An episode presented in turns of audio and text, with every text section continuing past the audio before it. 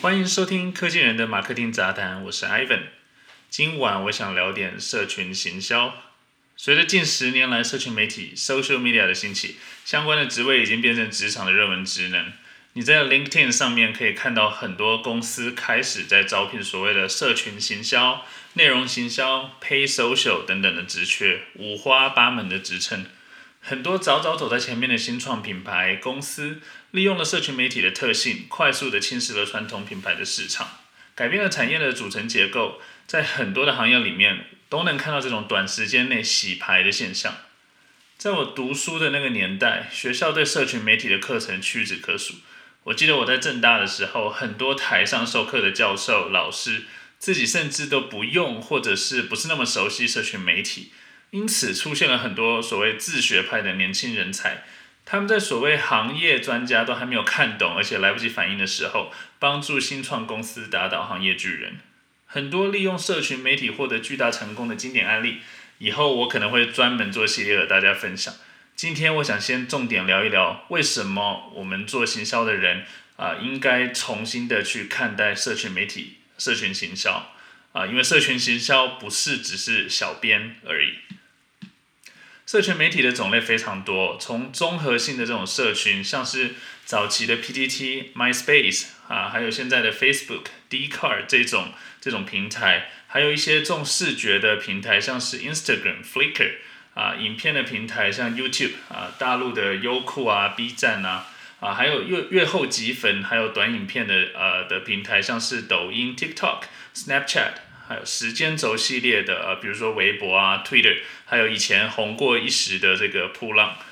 那今天呢，几乎所有的平台渠道都开始在社群化，连一些即时讯息的 IM 产品都能看到社群化的趋势。比如我们呃可能每天用的 Line 啊，或者是微信的公众号啊，啊 Line 的官方号啊、群组啊、微信的小程序啊之类的系统。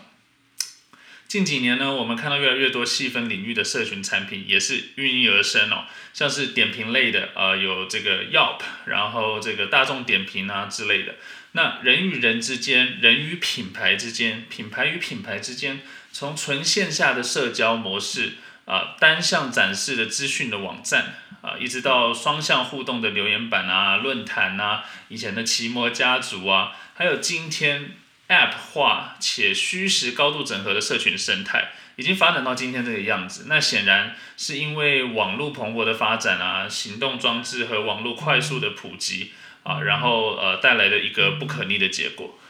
二零二零以来呢，疫情大爆发啊，也让社群再次呃产生变化，这个整个生态正在产生变化。啊，那我们作为行销工作者，如果只是跟着不同平台啊去改变自己的使用习惯啊、消费习惯，或者是你获得资讯的习惯跟你的社交习惯，却没有意识到这些现象对行业，尤其是我们媒体啊、广告啊、销售的市场领域产生的巨大冲击，那你可能很快就会被淘汰。呃，我想问，就是说大家是如何定义社群媒体呢？对于我来说，我认为很简单。社群媒体呢，就是呃基于个人或者是群体的偏好来生产、传递、交换资讯的一个聚合生态系统，或者你可以理解为是一个聚合的平台。社群就是一个没有实体边界的虚拟社会。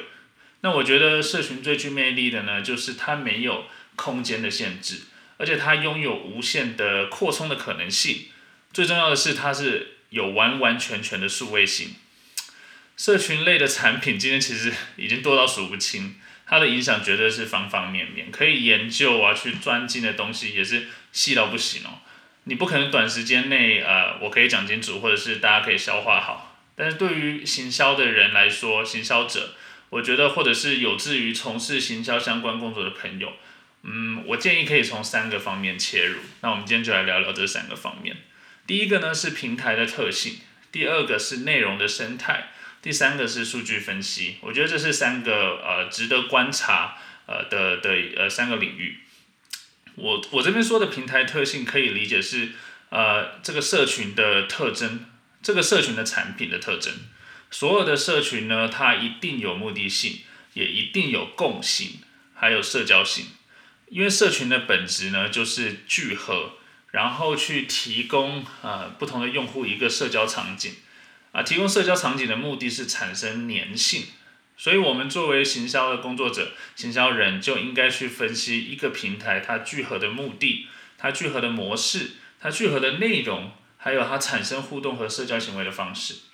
你只有搞清楚这几个点，才能够去判断说，我们今天要行销的品牌也好，产品或者是服务，它适不适合呃通过这个平台来达成我们要行销的目的。行销的目的很多，可以是提升知名度啊，提升你网站的流量啊、点击啊，提高你的销量啊、转化啊等等。一个社群平台它聚合的东西，可能是拥有共性的人，也有可能是有共性的内容、有共性的服务。哦，产生互动和社交行为的方式也有很多种，可能是可以发讯息啊，你可以留言、按赞啊、分享、抽卡、追踪等等。那再来呢？第二点我们要去了解的就是不同平台之间的内容生态差异。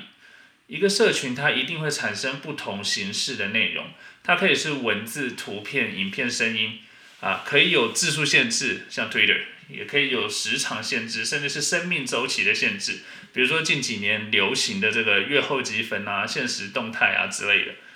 那社群平台它同时还可以是内容创造的生产力工具。其实很多人可能不知道或忘记哦，就是 Instagram 它刚出来的时候，它其实主要是作为一个滤镜相机来使用，然后今天才发展成现在看到的社群。那或者是今天大家看到的抖音、TikTok 啊这样的短影片社群。它给用户简单而且很丰富的生产力呃的工具，它就是一个工具。社群平台它如果想要持续呢，它要有一个切入点，这个切入点它需要吸引啊它的用户反复的回来使用它，最终这些人群就会被聚合在一起。这个切入点呢，经常是呃工具，比如说刚刚说的滤镜啊、相机啊，或者是一种服务，但最终它还是离不开有意义的内容。呃，很多人说 marketing communications marcom 传播行销，其实我觉得传播的本质就是去传递有价值和有意义的内容。那这种价值认同，它不一定是普世的，所以社群的发展才会如此多元。你也会有不同的呃这个垂直领域，不同的 vertical 呃专属的社群媒体，就是这个道理。那只有这个价值呃被认可的内容，才有可能呃留住目标人群。而只有目标人群足够的活跃，这个平台才有可发展的空间，才有可能做商业变现，才有可能活下来，才有可能生存。那所以我们明白了这个道理，作为啊行销人，我们就要去想，我们的目标人群是不是这个内容生态留住人群的一部分？内容的呈现方式方不方便我们来说故事？啊，我举例哦，就是如果有一个社群产品，它的呃族群非常的年轻。那你今天要卖一个豪华车好了，那你可能就不适合在那个平台，因为它聚合的人群跟你的目标人群并没有交集。OK，那我自己呢，经常是把行销 marketing 工作的人全是呃为这个说故事的人 storyteller，因为我们做的工作其实就是去说好故事，让故事可以发挥它的影响力，达到这个故事作者他期待的结果。那行销的一个过程呢，就是去找到呃更可能喜欢我们故事的人群，然后我们要懂得用他们喜欢的语言去把故事讲好讲满。所以呢，社群也仅仅是行销的一种手段，因为说故事本来就有很多的说法。最后一点呢，我觉得社群媒体发展到今天，它最迷人还是数据。前面提到说，社群媒体和平台啊生态之所以成为行销者必须好好关注的议题。是因为除了它快速变革的特性之外，它还可以做到完全的数位化，这就是带给社群行销很大的潜力，去变革广告还有媒体行业。因为完全的数位化，它这个这绝对是一个可以展开讨论的话题。但这里我就想要帮助大家简单理解，是说一个社群平台中啊，你在上面发生的所有的行为都具备可追踪性，都会产生足迹。无论今天你是发布内容，或者是你是阅读内容，或者是你今天做了社交的行为，它都会产生足迹。那这也是作为行销工作者，我们应该感到非常兴奋的一个地方。我知道很多人可能还觉得这个 social media marketing 就是俗称的小编哦，就是在社群媒体上写写文案啊，发发帖啊。仅此而已。但其实社群媒体行销在很多地方，呃呃，比如说美国或者是一些比较大的公司，它还会很细分哦，分做像是做策略的呀，social strategist，啊，做内容的 content marketing，做这个账户管理啊，operation 运营的这一块，或者是做数据分析的。啊，然后或者是你今天是做 pay social，呃，这个社群付费投放啊，优化的。